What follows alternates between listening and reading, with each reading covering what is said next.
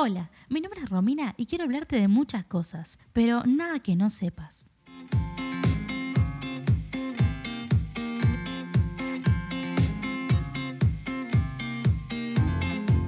Hoy quiero hablarte de la amistad. El episodio de hoy obviamente tenía que ser un tema que lo recontra conozcas. Y se me ocurrió este tema porque amo este tema, amo la amistad y a mis amigos, y por eso hoy decidí hablarte de esto. Seguramente ya sabes qué es, por eso no te voy a decir la definición de amistad porque es muy trillado. Pero sí te voy a decir qué creo yo de la amistad y después vos lo pensás. Tengo más de 30 años, por no decirte mi edad, y durante toda mi vida me caractericé por tener amigos en muchos lugares. Seguramente vos seas como yo o ya te hayas dado cuenta antes que uno no puede tener amigos en todas partes y que en realidad los amigos se cuentan con los dedos de la mano.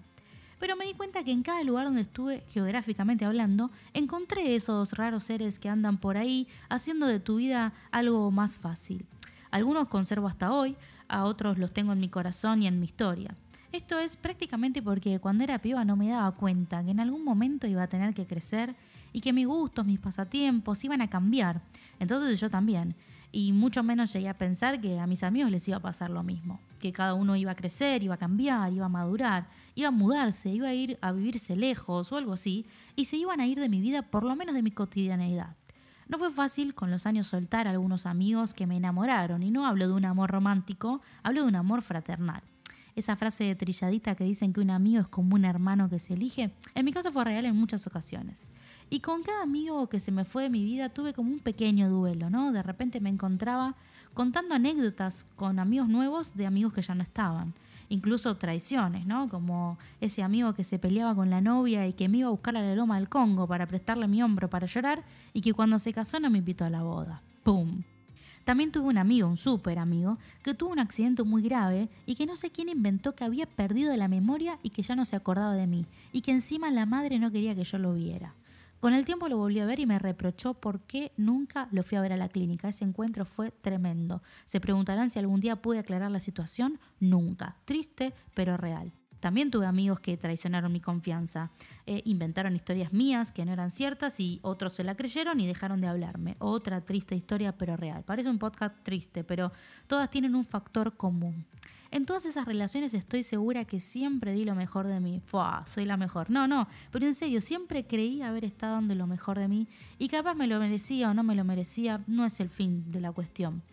Pero estoy segura que me entregué por completo a cada persona que consideraba mi amiga. Es por eso que me quedaron algunas enseñanzas que quiero compartirte, pero siempre hablando desde mi experiencia. Esto no es la verdad de la milanesa. ¿eh? Aprendí varias cosas, pero quiero contarte solo algunas. Lo primero que aprendí es a no mirar qué clase de amigo o amiga es el otro, sino qué clase de amiga quiero ser yo, porque es muy fácil señalar a los demás cuando uno no está siendo buena amiga. Y esto suena idealista, pero me ha salvado de cada dolor de cabeza entonces te puedo decir que yo quiero ser una amiga de la que sientas, por ejemplo, reciprocidad. Que no me estás dando tu tiempo, tus secretos, tu confianza y que yo no estoy dando nada a cambio, ¿no? Vuelvo a repetir que hablo de mí, distintamente de cómo sea el otro. Aprendí a devolver lo que me brindan. Entonces me salgo de dar lo que nadie me pidió. Eso era típico de mí. Antes era terrible con esto, metida como yo sola. Pero me atrevo a decir que aprendí a dar a partir de lo que el otro me brindó. No por egoísmo, sino por cuidar mi corazón de altos garrones. Segundo, y quizás vaya tomado de la mano con la reciprocidad, es la incondicionalidad, escucha, para, incondicionalidad con condiciones sanas.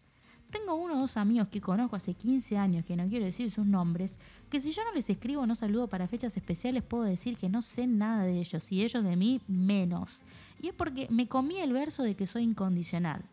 Posta, postamente. Me creí que soy una amiga sin condiciones. Y esto no es real.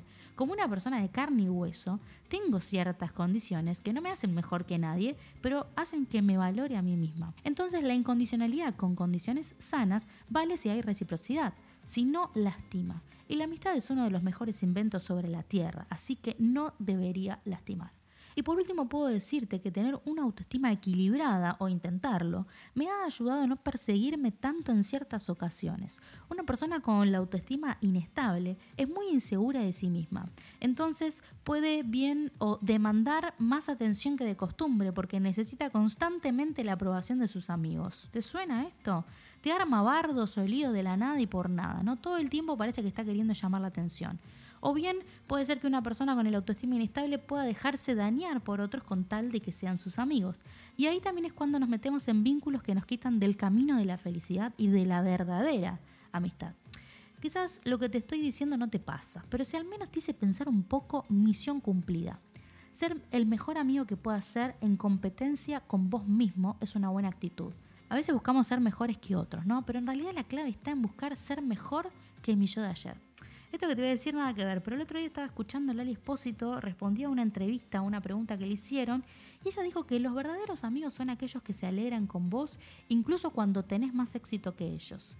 Me pareció muy real, ¿eh? incluso le aplaudieron en el auditorio y el entrevistador le dio la mano, porque no es fácil encontrar ese tipo de personas que te aplauden cuando estás en la cima y te levantan aunque estés en el pozo más hondo del mundo y encima te lo hayas buscado. Si tenés un amigo o una amiga que es recíproco y te devuelve todo el cariño que le das, que es incondicional porque sabés que te banca a morir en la cima de la montaña o en el pozo más profundo, y encima te levanta tu autoestima cada vez que puede, no lo dejes ir, che. Porque según yo, de esos amigos hay pocos.